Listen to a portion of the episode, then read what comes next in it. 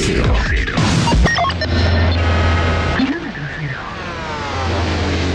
Juliana Chacón está en Punto Radio 93.1.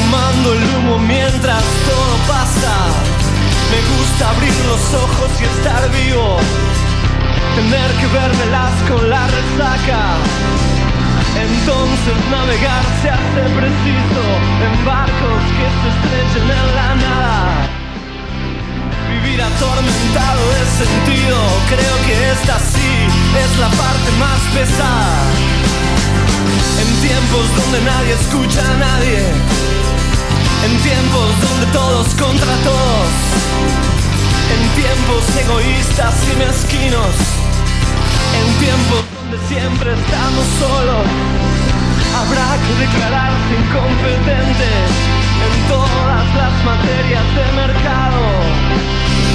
Habrá que declararse un inocente. O habrá que ser abyecto y desalmado. Volvemos al aire, 11 minutos pasan de las 11 de la mañana. Juliana Chacón, ¿cómo le va? ¿Cómo anda? ¿Qué dice? Dale, ¿cómo andan ustedes? Qué puente hermoso, porque es martes. Ya hicimos un puenting hermoso y ya pasado mañana. Mañana es viernes. Ahora viene viernes, previernes, no, pre-previernes, Claro. previernes, Mañana, viernes. vier- mañana es viernes. Ahí, escuché una cosa ahí. eh, eh, porque tengo entendido Te que es. estamos teniendo a alguien. O sea, no es una tos, es un señor con tos. Bien, te cuento. Eh, está del otro lado Pablo Duca. Pablo es poeta, escritor, dramaturgo y actor independiente. Publicó seis libros. Son muchas cosas eso. ¿Viste? Publicó seis libros, Puentes, que es un poemario que salió en 2015, Arde Dios esta noche, un libro de cuentos que salió en 2017, Crónicas de Miravalles, una novela de 2018, Un árbol en el medio del mar, eh, poesía, un poemario publicado en 2019, Corach, otro poemario de 2020, Hospital de Agudos, que es este que tenemos arriba de la mesa, que salió publicado en 2022. Como dramaturgo estrenó Marcas en la piel, con dirección de Pablo Fiodermoldo, Un tren en el bar, dirección Gustavo Moreira, La Salomónica muerte de Adán, dirección Víctor Mancilla, Escualos en un bidet, dirección Sole García y Roby Gutiérrez, y Cama 5, dirección de Fernando Santiago. Como actor ha actuado en PH, Un lugar común, de Claudio Matos, con dirección de Gustavo Moreira, Scrabble, de Leandro González, con dirección de Gustavo Moreira, La señora Gold, o Golde, la verdad que no sé cómo se pronuncia, de Patricia Suárez, con dirección de Marcelo Cot, o Cos, El patio de María, con dirección de Silvia Gutiérrez, Escualos en un bidet, de Pablo Duca y Leandro González, con dirección de Roby Gutiérrez y Soledad García, Cama 5 de Pablo Duca, con dirección de Santiago. Actuó en el cortometraje Fiebre con la dirección de Nicolás Cabaña y producido por Franco Stella en 2019. Y esto te va a interesar mucho. Condujo Blackbird en Vorterix durante 10 años. Nominado a los Mejores Federal 2015 y ganador 2017 como mejor programa de jazz en radio en la octava temporada. Como poeta ha participado de festivales de poesía y narrativa y es uno de los creadores del ciclo Birra y Letra que lleva 36 meses ininterrumpido. Impresionante. Tremendo. Hola Pablo, ¿cómo estás? Hola Juli, ¿cómo están? Gracias por, por llamarme y disculpen la tos que interrumpió el relato. No, no lo interrumpió, le dio, le dio comienzo, le dio inicio. Eh, la verdad, un, gustazo tenerte por acá. Gracias por, por aceptar la invitación. Bueno, con Pablo nos conocimos otro más, con el que me conocí en, en Confluencia, eh, el ciclo de poesía dirigido por Pedro de Luca. Eh, y bueno, nos conocimos ahí con Pablo y la verdad que eh, una persona súper interesante como para entrevistar acá, además de, de- de escritor. Y encima la tiene re clara con la radio. O sea, te podría dejar solo y te autoentrevistás, estaría buenísimo. Eh, soy, soy muy autoentrevistable. Sos. Suelo hablar solo, así que sí. Bien, ¿cuál es la primera Sí. pregunta que te harías? Eh, ¿Naciste de parto natural o, o no? Bien. Y la respuesta es no. No. Bien. Además, No, Pablo es nací- médico, ¿eh? Esto también hay que, hay que saberlo.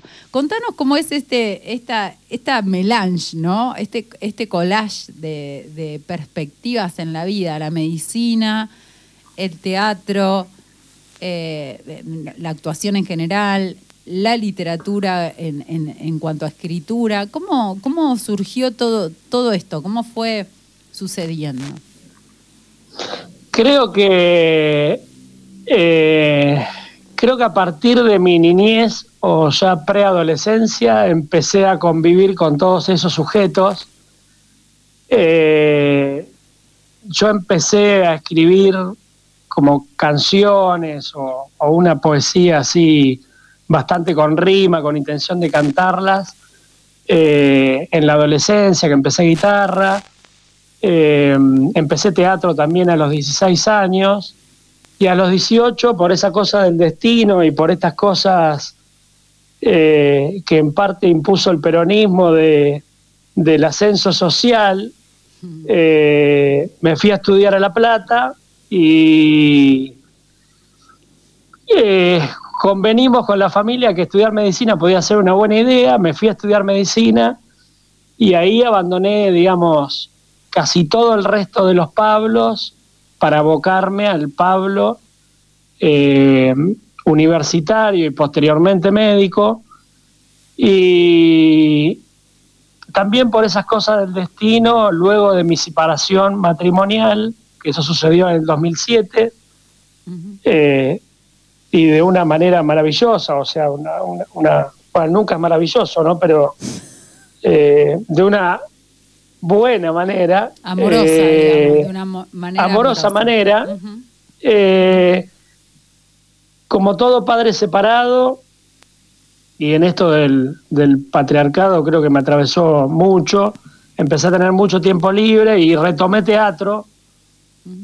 Y, y a partir de ahí retomé también la escritura de poesía y a partir de ahí, del andar en el teatro, empecé otra vez a escribir, a partir de ahí empecé a escribir eh, dramaturgia y bueno, fue como una cosa sucediendo vertiginosamente, como siempre suelo vivir. Yo, tengo cierto, cierto vértigo cotidiano, este, y, y bueno, cuando me quise dar cuenta, miré para atrás y ya había hecho algunas cosas que estaban conviviendo con mi trabajo, eh, que, que era la medicina, ¿no? ¿Y cómo es esa convivencia?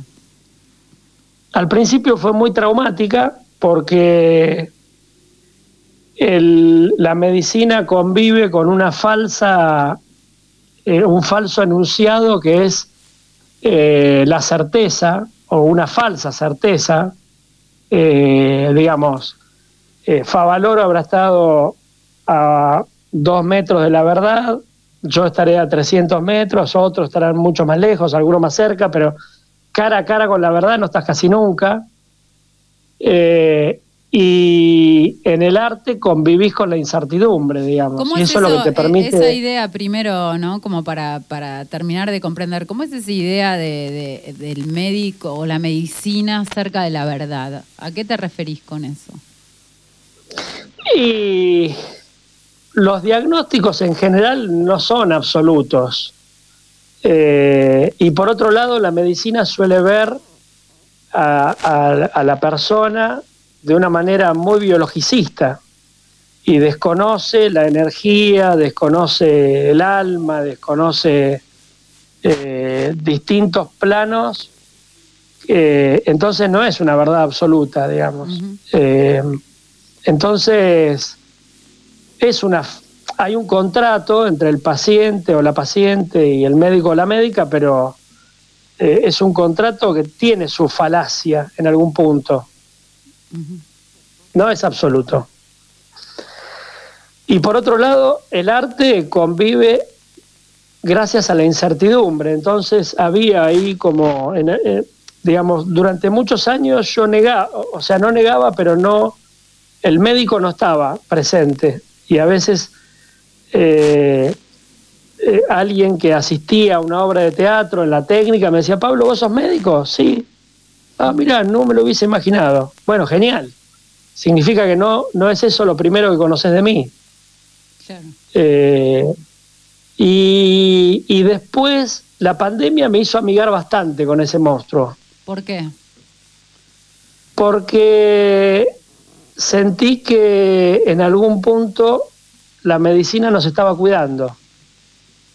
Eh, y entonces me amigué con ese sujeto que iba a trabajar de eso, o que estaba trabajando de eso.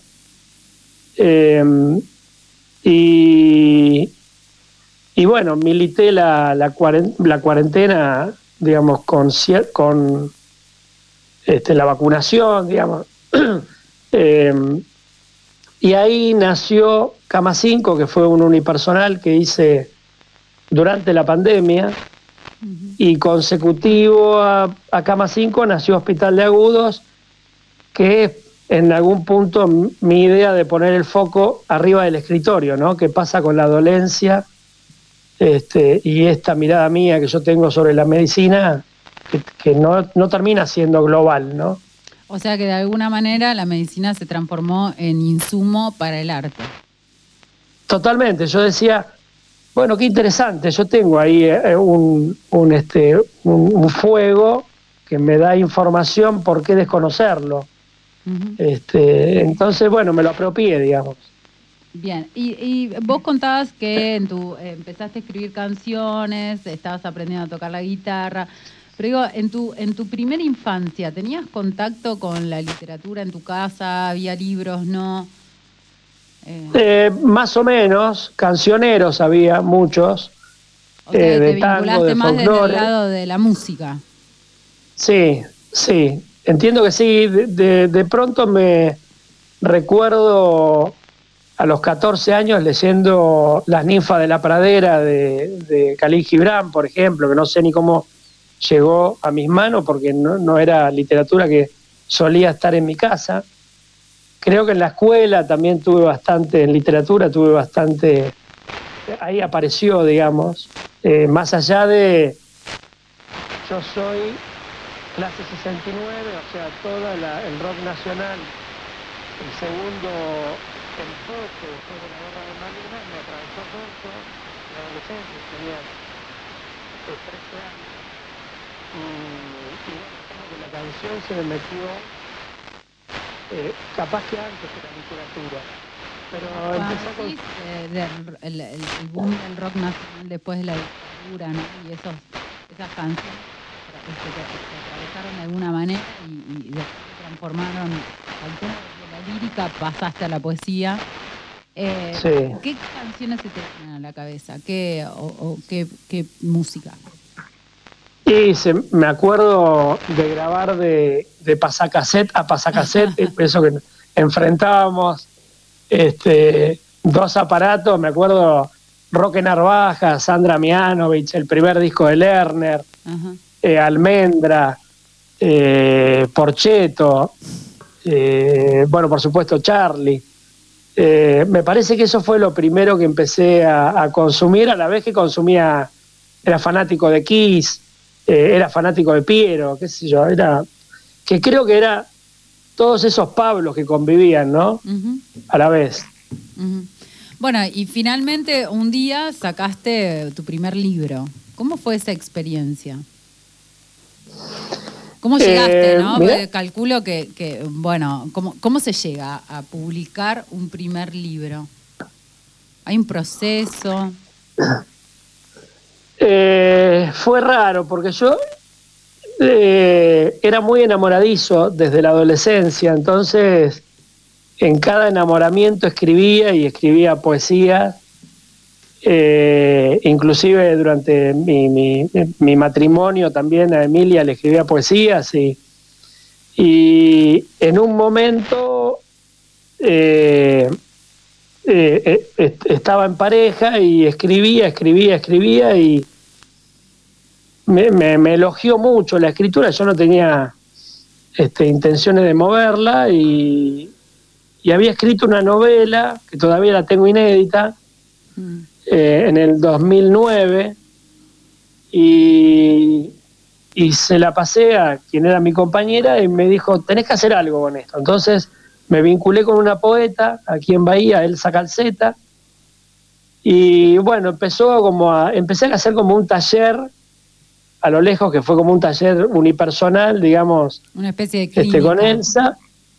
Y llegó un momento que tuve intenciones de publicarlo, ese poemario, que a lo lejos lo leo y es impresentable, ¿no? Bueno, no, no, pero, pero pará, porque ese castigo casi todos lo tenemos, ¿no? Como. Sí, bueno, yo sé que sí, eso es lo único que me abraza, pero eh, es un poemario que yo no te lo daría en mano ni loco.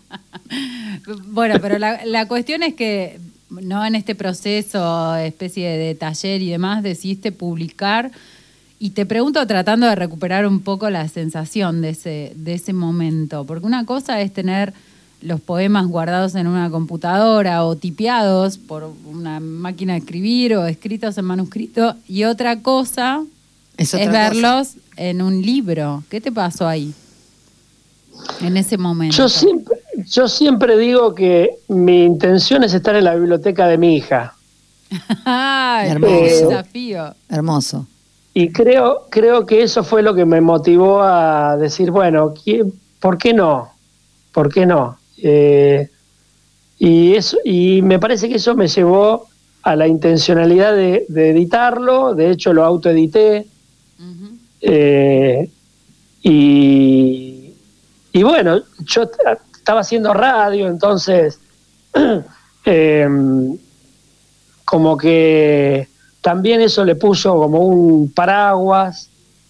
eh, y, y bueno, y de- después me puse a escribir cuentos y se lo mandé hasta Casiari, le mandé a, a, a cuanta editorial te imagines y me encontré con Nicolás Antonioli de Baldíos en la Lengua que este, me devolvió un mail maravilloso que me dijo que me quería sacar del anonimato.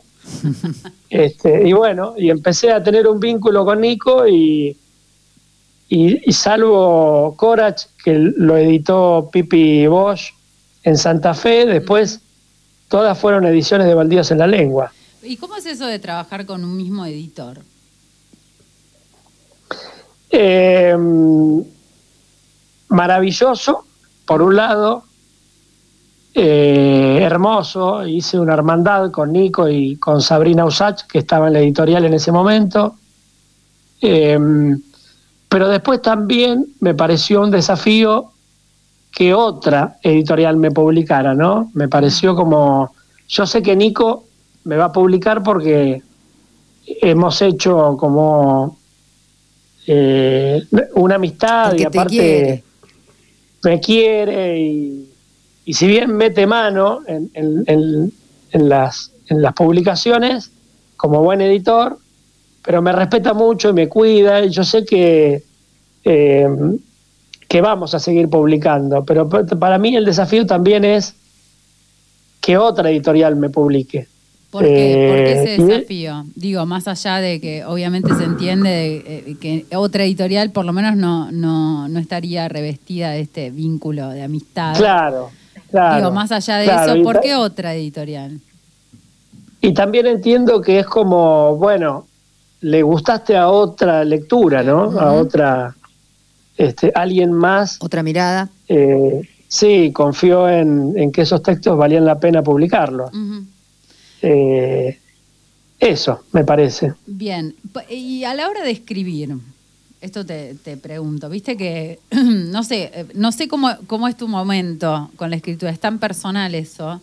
Digo, ¿venís Ujú. mascullando lo que vas a escribir o, o decís, bueno, hoy me voy a dedicar a escribir y te sentás y dejás que vaya sucediendo? En general tengo un hábito bastante cotidiano. Eh, en eso nos parecemos mucho a Gastón, Gastón Vázquez. A quien ya Eh, entrevistamos, un, un abrazo Sí, que, para te- Gastón. que la escuché, una hermosa entrevista.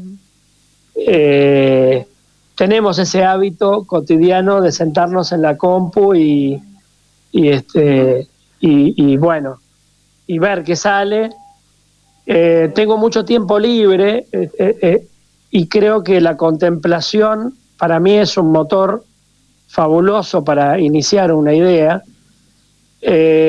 Pero como actúo también, me pasa que cuando le meto el cuerpo, estoy ensayando alguna obra o un par de obras en general, no puedo escribir o me cuesta más escribir. ¿A qué se debe según, eh, según tus hipótesis?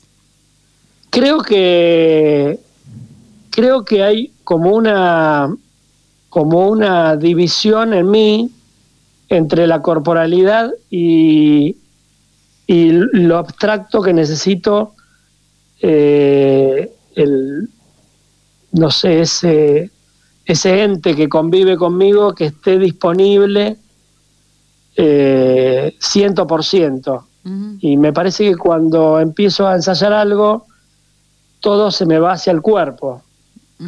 Y, y bueno, y ese ente, que no sé si es el alma, el parte del intelecto o, o vaya a saber uno qué, este, como que está sometido al cuerpo. Ujú. Siento Vos que me pasa eso. Que Hélène Cizó dice que eh, eh, la poesía, el poema, comienza en el cuerpo, es un, como una especie de soplo en el cuerpo. Sí, Eh, sí. No me acuerdo qui- quién era el otro escritor que decía, bueno, eso que se siente en el cuerpo antes de escribir, que es- no, no- no- no se puede traducir. No. Eh, encuentra el pensamiento y el pensamiento Sí. se traduce en palabras. ¿Será que te pasa la inversa, digo? Eh, puede ser, puede ser, o tal vez necesite un estado absoluto de, de, de- de contemplación y de disponibilidad que cuando me pongo a ensayar no lo tengo. Eh, me, me hiciste acordar, a- he tenido alguna charla con Lucía Carmona, que es una poeta extraordinaria riojana, y que ella dice que el poema está en el aire. ¿no? Y que solamente tiene que ponerse en un estado de concentración para bajarlo, pero que el poema está ahí, Está. eh, como que no fuera de ella, ¿no? Y eso me parece súper interesante. Y vos decías, bueno, eh, que, que tenés el hábito de sentarte frente a la computadora y ver qué pasa. ¿Y cuándo sentís que, que pasó? O sea, eh, que decís, bueno, acá pasó algo más allá de mí. Cuando tenemos el hábito de escribir, escribimos y escribimos, pero hay, hay, hay momentos en que decimos, acá pasó algo. Para mí, ¿puedo decir ¿No? algo? Sí. Sí, Eh, claro. Pablo, eh, justo cuando estaban hablando recién con Juli, como esto de desde dónde uno escribe, como, como es. Eh, muchas veces cuando yo me siento a escribir me pasa esto, me, sal- me salto esta frase cuando digo y generalmente me paro de la silla caliente y me voy a hacer otra cosa, que es eh, no acierta la hondura de mis entrañas. Hermoso. Bueno, pero Y eh, no eh, acierta la hondura falla- de mis entrañas. Y me paro y me voy. Hermoso. Esa acierta la hondura de falla, mis entrañas. esa- eh, con esa falla convivimos, ¿no? Cuando escribimos, Sí, claro. porque cada vez que escribimos sabemos.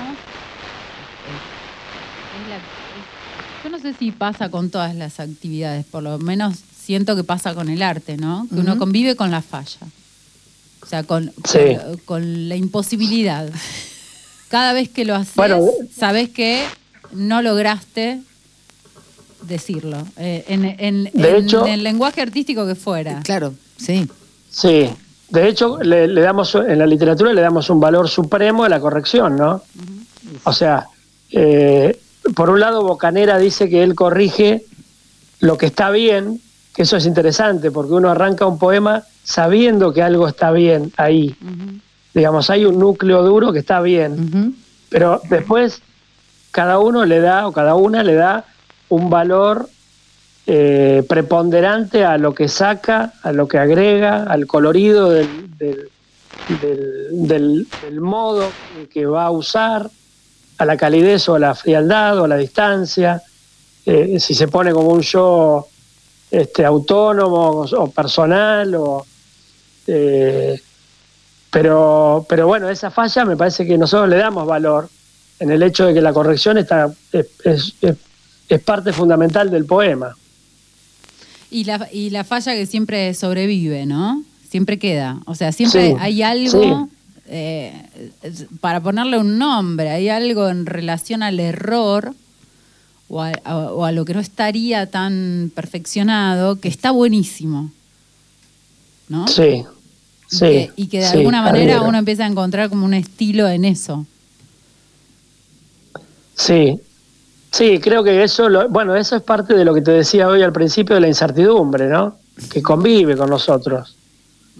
Eh, no creo que un poema esté, eh, digamos, está terminado en, en papel, pero si uno se sentara años después, probablemente... sea otro po- poema. Eh, sí, sí, yo leí Corach hace dos días en, en una varieté, que es un poema largo, es un poema bastante eh, que va a contramano de mi escritura habitual, y le agregué un verso.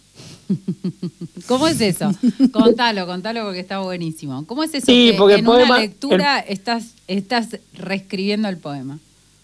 porque era eh, el, la varieté era a beneficio de una actriz que está pasando por un problema de salud y el poema termina ahora es de noche, ahora todo es negro, todo es negro y le agregué pero no.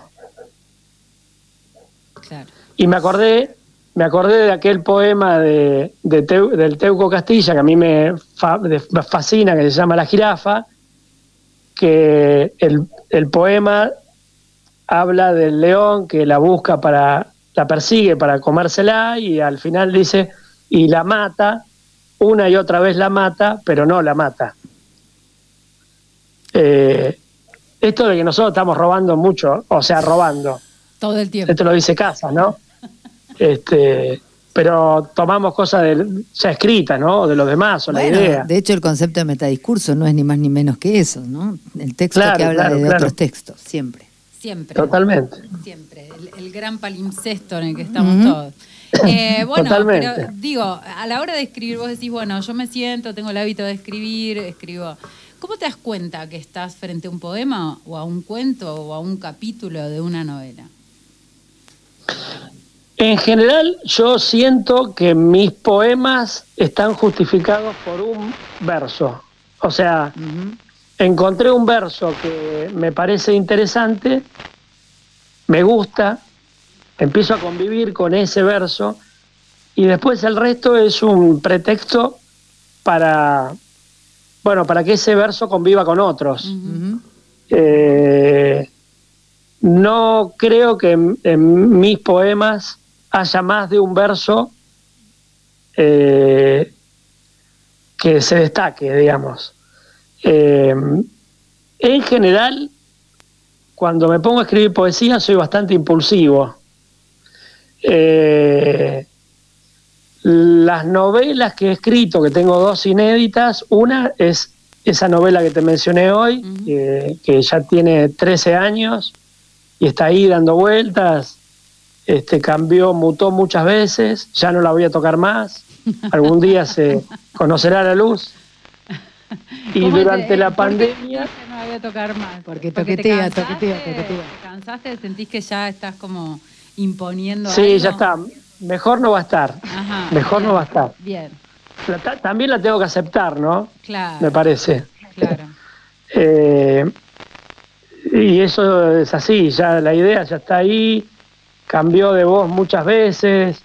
eh, Digamos que sos un escritor que tenés que pedir ayuda, al estilo de sáquenme esta obra de acá adelante porque la voy a seguir retocando. sí, sí, sí, sí, sí, sí.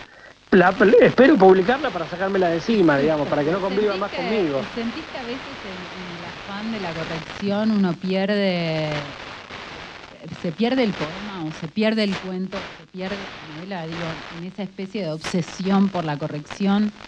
¿Crees que en algún punto nos obsesionamos por hacerle decir ese texto algo que el texto no quiere decir? Eh, un poco y un poco. Creo que, que en mí, si en algo he crecido como poeta y co- como escritor, me parece que, que me he permitido controlar la obsesión y darle lugar a la corrección. Es decir, eh, entender de que lo escrito es mejorable. O sea, no porque tenga una soberbia de que no lo crea de entrada, sino que eh, la ansiedad, me parece, más que la obsesión, eh, de que ya está. Eso lo controlé y me parece que los poemas han logrado un crecimiento en relación a otros años atrás. Pero por otro lado también entiendo de que mm, en algún punto soy bastante amigo mío. Eh, y que en algún punto digo, bueno, esto ya está bien, ya está. No, no, no, no. No hace falta tanto, o sea, no, no es infinita la corrección, Sí, claro. me parece. En algún punto digo, "Eh, esto está bien, listo, ya está. Y ahí queda. Bueno, estábamos, te das cuenta que tenés como un verso ahí un poco medular. Frente a la novela decís, bueno, tengo dos escritas, a una ya la, la, la- la- la dejé así, ya la corregí, para el otro no la voy a tocar más. ¿Y cómo te diste cuenta? Frente a una novela y no, por ejemplo, un cuento. Eh, durante la pandemia me puse a reescribir. Tenía una obra de teatro escrita sobre. Yo tengo una formación adolescente muy cristiana, fui a Acción Católica y eh, después eh, la medicina, bueno, me llevó al italiano de Buenos Aires, hice una subespecialidad, eso me llevó a, a ser agnóstico porque la ciencia va a contramano de... eh, Se supone. y se supone, Sí. se, se supone, supone. bueno. Eh, y, y hoy, no sé, hoy soy, creo soy budista, me falta lectura para considerarme como tal, pero creo que tengo una concepción bastante hinduista, digamos, de, de la vida. Eh, también, porque no sabemos por dónde empezar a leer eh, sobre el hinduismo. O sea que si hay Sí. algún oyente ahí que sepa y nos manda data, que nos tire, que nos tire. que nos facilite. Eh, leí un libro que lo presté, pero eh, me fascinó. Eh, lo presté y no me lo devolvieron, que se llama Lo- eh, Los Trece Locos del Zen. Bien, a ver dónde están en- los en- 13. Acá estamos no, el buscando tema los es, 13 eh, locos. Pablo, que los libros no se prestan. Los libros no se Sí, prestan. bueno, yo por, por- por razones circunstanciales conviví bastante con Pacho O'Donnell, Ajá. porque es el, el compañero de, una doctora que fue jefa mía, de Marina Orsi, eh, y tuve cierta cercanía, eh, no soy amigo, pero tengo una relación amistosa, y él dice, eh, y me pareció interesante esto de si prestas un libro, eh, no tengas la expectativa de... Es, es un regalo, Sí, tal cual. Sí, no. Y yo tengo libros también que me han prestado y están acá en mi biblioteca. Sí, tal cual. Así que no denuncio a nadie porque esperar- esperaría una denuncia. Yo me acuerdo que Juli me prestó un libro hace un montón de tiempo. eh, ¿Quién era? De Clarice Lispector. De Clarice Lispector. Y, Ah, y sí. claro, pasó a formar parte de mi biblioteca. Y en un momento me Claro. dijo. eh, Estoy necesitando desesperadamente el libro. y yo dije, bueno, no me queda otra que dárselo. Claro, Claro, ¿cómo se pide? ¿Cómo se pide un libro? No, no, aparte me dice, ¿lo ¿Cómo tenés vos? pide? Lo tenés vos. Y yo le dije, sí, Juli, lo tengo yo. Igual fue, sí, Juli, lo tengo yo y me hice la boluda un mes, dos meses, para ver si se olvidaba. No, vino y dijo, Claro, iba, no. eh, bueno, listo, sí, te Se lo traigo. pide, yo he pedido por Facebook, devuélvanme los libros. Este, me faltó Claro, ponerle no- manga no tomo de ladrones, pero ¿Dónde están los ladrones? Pero sí, sí, se pide, el libro se pide. Sí, se pide, sí. Eh, es más, me ha pasado. todo cuando hay confianza, Quiero obviamente. decir que hace dos años para mí yo le había prestado dos poemarios de Idea Vilariño a una amiga. Y yo le decía, pero no tenés vos los poemas. No, me decía ella, no sé qué. Y el otro día, eh, acomodando uno de los placares de Lo mi casa, encontré un bolso y adentro estaban los dos poemarios. Y dije, ¿por qué pasó esto? Claro. ¿Por qué le dije todo lo La que le dije? de Estabas la lista incomodando a negra. una amiga. Claro, tal cual. Estaba perdiendo una amiga. Bien, eh, decíamos que eh, el tema de la corrección y demás, ¿cómo, cómo, te, cómo vislumbras, digo, la narrativa, la, la dramaturgia, la poesía como para... ¿Tienen límites los géneros para vos o, o entras a escribir y que sea lo que sea? Dijo Drexler. Mm, No, cada vez menos. Eh, Crónicas del Miravalle nació eh, como un eh, como un posteo cotidiano de Facebook, empecé a escribir una historia y todos los días leí, eh, había gente que iba opinando sobre esa historia y entonces iba modulando la historia a partir de, de quienes iban leyéndolo, leyéndola, eh, y después la metí en una eh, en un taller que se hacía acá en Bahía, ahora está detenido, pero durante muchos años se hizo, que era la Escuela Argentina de Producción Poética, estaban los al frente los poetas mateístas, Marcelo Díaz, Mario Ortiz, Omar Chauvier, Sergio Raimondi, y, y bueno, metí ese texto, que era Crónica del Miravalles, y tuvimos un taller con Luis Agasti,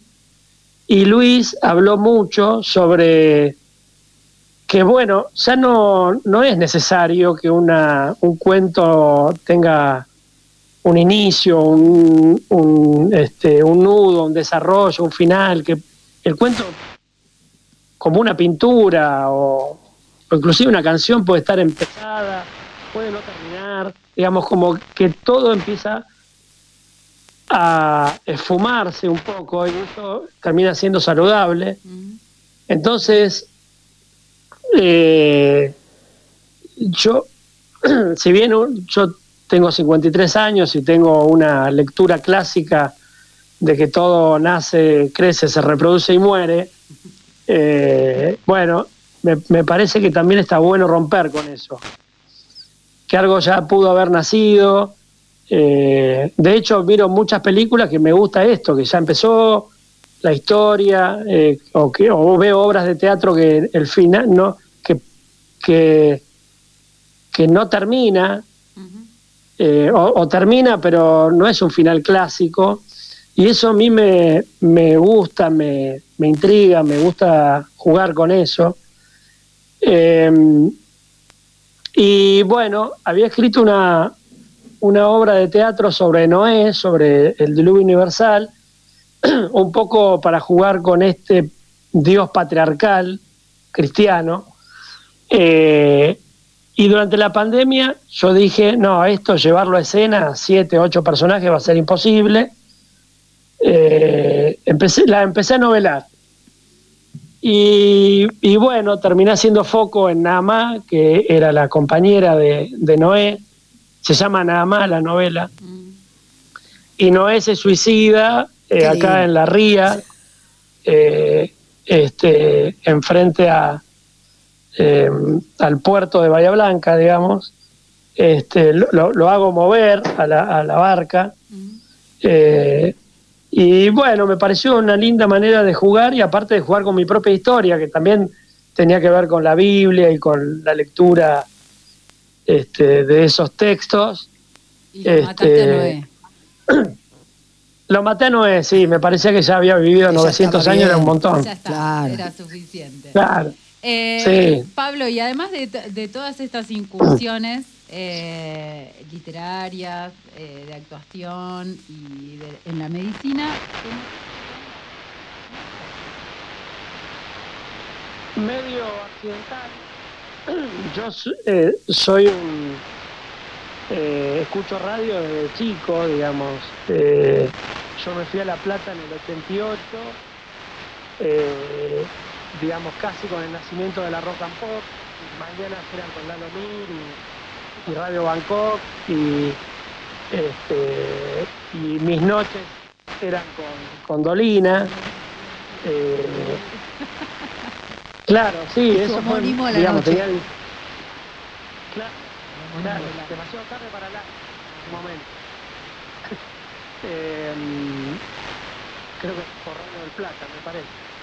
Y, y bueno, escuché radio toda mi vida. Y en el 2012, un compañero mío de teatro, Leo Girardo, vendió su casa para traer Vortex a Bahía, eh, que recién arrancaba. Y, y bueno, se vino a vivir al pincho de mi casa un año y medio. Y en una de esas noches, de Fernet y, y este y de charla en el patio, me dijo, Pablo, vos tendrías que tener un programa de radio. Le digo, pero yo soy difónico, ¿cómo voy a tener un programa de radio? Y me dijo, ¿y qué? ¿Te pensás que Pergolini no? Bueno, sí. Mm. ¿A vos te gusta el jazz? Tenés un programa de jazz. Bueno, y ahí nació Blackbird y empezó siendo un juego con. Yo soy melómano de toda la vida, con mi mejor amigo, que también es melómano. Eh, y él empezó a musicalizar el programa y yo empecé a, a, conducirlo. Era la idea de un melómano conduciendo un programa de jazz. O sea, alguien que no sabe de música, pero ama la música. Y bueno, tuve varios compañeros y compañeras, este, hasta que se sumó en el 2018 Mariana de Cristófaro, que hoy es amiga y directora mía de teatro. Eh, y el programa fue mutando a la vez que yo iba mutando también. Claro. Entonces del melómano pasó a ser un programa de un actor y después terminó siendo un programa más poético. Pero bueno, eh, la pandemia a mí también me enseñó a cuidar el cuerpo en algún punto y a vivir más lentamente. Ya había empezado a, a, a vivir este, con este slow life y, y tener más tiempo libre y entonces dije ¿No trae problemas mentales parece eso? no no Viste que No, hay mucha me gente que piensa que vivir mm, despacio, saborear Sí. los momentos, o en, el, en el entre, entre un momento y el otro, eh, se deprime. O se encuentra No, con, no me estaría- con no me monstruos, estaría con sombras. pasando. Bien. A mí no me pasaría, ¿eh? quiero decir. A mí me encantaría, No, no. por ejemplo, dice, dice Juli. No, no, pero te lo pregunto Sí. porque, porque, porque coincido con vos y porque creo que la pandemia nos trajo a todos una manera diferente de, por lo menos, intentar ciertas cuestiones. Y bueno, y en esa búsqueda también mm, afloran un montón de, de cuestiones que no están resueltas. Sí, claro, sí. En mi caso me parece que me, me yo siempre estuve, o sea, soy un tipo sano, pero creo que me, me llevó más a la salud todavía. Eh, me parece que me cuidó, me protegió. De hecho, la pandemia, eh, yo tenía algunas relaciones de amistad que en donde está este concepto de que como sos amigo mío o yo soy amigo tuyo, vos me podés decir cualquier cosa y eso eh, lo corrí de mi vida. Y eso cambió. Es como de no, ahora tiene que haber amor, sí, cuidado. Sí, claro. Cuidado por sobre todo, ¿no? No me podés decir cualquier Este, cosa. ¿Esta, esta no, slow no, life ya no. Te, te conecta más con tu parte artística? Totalmente. ¿Por qué? Sí. Sí, sí. Y porque ese, ese estado de contemplación que yo te decía hoy, que necesito para tener esa mirada de extrañeza, de, de cómo cantan los pájaros, eh, es interesante mirar los árboles y decir, ah, mira, hay un gorrión al lado de una paloma y al lado de un venteveo, y no pasa nada. O sea, ninguno de los tres está, está incómodo.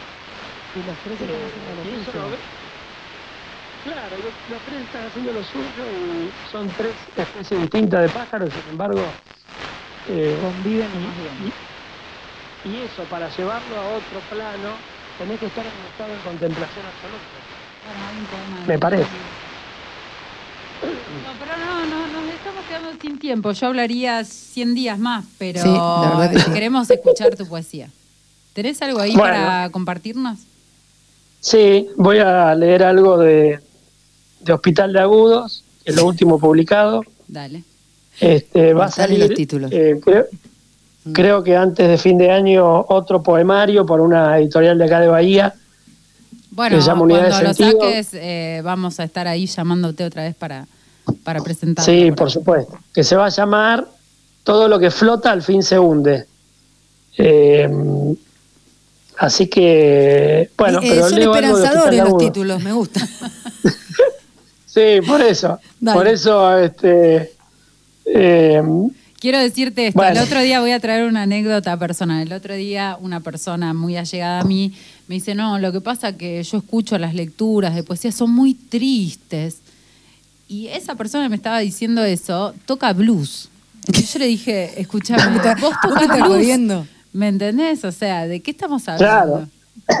vos estás hablando, vos estás cantando una canción de un negro que está juntando algodón en el, en el sur de Estados Unidos, Totalmente. traído de África. O sea. Bueno, te escuchamos. es que es, es interesante eso, porque eh, el dolor, me parece que eh, la lectura del dolor embellece la escritura, ¿no? Eh, yo no puedo escribir cuando estoy bien, o de algo que estoy bien. No, o sea, desde la no, armonía. no, no me sale bien, Claro, claro. claro. Bueno, es- este dice así. O las invito, y invito a los oyentes a- y a las oyentes a, a meterse en un hospital, a caminar a un hospital, eh, que sería algo así. La mujer que apenas duerme en la habitación 308 es la letra H. El niño quebrado en la cama 3 de pediatría es el número 7.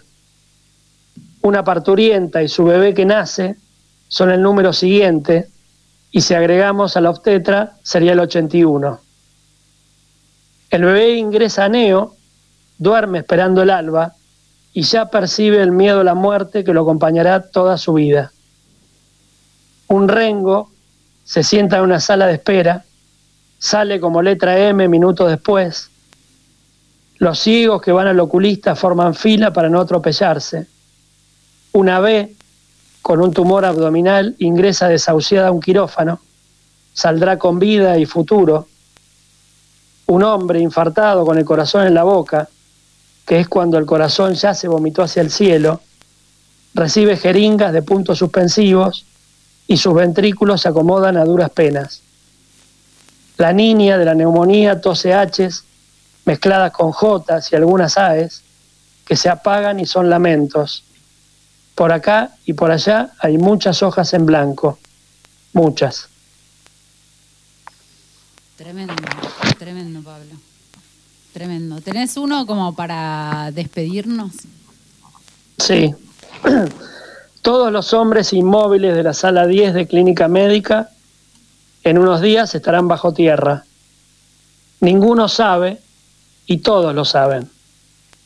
Un fantasma de ala jazmín camina lánguido entre las camas con determinación de experto. Un dios cansado espera en el pasillo con pala en mano. La distancia entre esos hombres será infinita o nula.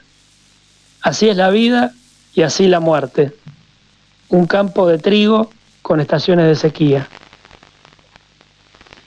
Gracias, Pablo. La verdad que tus poemas son devastadores, es la, la palabra, ¿no? Eh, Y- pero qué bueno, qué bueno sentir, ¿no? En un mundo tan. Ya lo dije el martes pasado. Tan, tan- Repítalo. Tan, tan, tan pa- paquetito de sentimientos. Usted debe sentir frente a esta situación X, Lo ¿no? siguiente. Qué bueno, qué bueno escuchar poesía y estar en contacto con el arte en general y que nos humaniza un poco y nos, nos trae de vuelta. Gracias, Pablo, por, por sumarte a este espacio.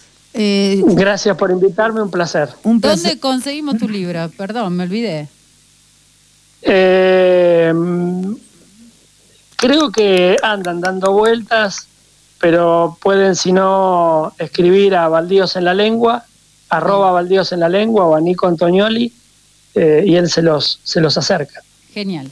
Eh, muchísimas gracias, la verdad que de verdad un placer escucharte y un placer la charla. Eh, como dijo Juli, eh, no sé por qué tengo la sensación de que nos vamos a volver a escuchar. Te mando un beso grande, Encantado, y ojalá sea así. Ah, que así sea. Como, como, como decías vos cuando eras eh, chico y estabas ahí eh, en ese lugar donde está ese Dios tan omnipresente, eh, el otro día me enteré, corregime si me equivoco, eh, un poquito grande me enteré, pero bueno, nunca es tarde, que amén significaba así sea. Así sea. Claro, Una sí, palabra. sí. Y pasé Sí, a, a- sí. a gust- y pasó a gustarme mucho la palabra amén. Así que me despido de esa manera. Sí. Hablando de que nos vamos a volver a encontrar. Amén. Un beso grande. Chao, Pablo. Amén, amén, beso grande, chao. 12 minutos pasan del mediodía. Pasó Pablo Duca una hermosa conversación más allá de los poemas. Gracias, Juli, como siempre, por traernos gente sumamente interesante. Nosotros nos volvemos a escuchar mañana. Recuerden que ya es miércoles, un paso más. Y es sábado. Pre-viernes. Pásenla linda. Nos escuchamos mañana. Chao.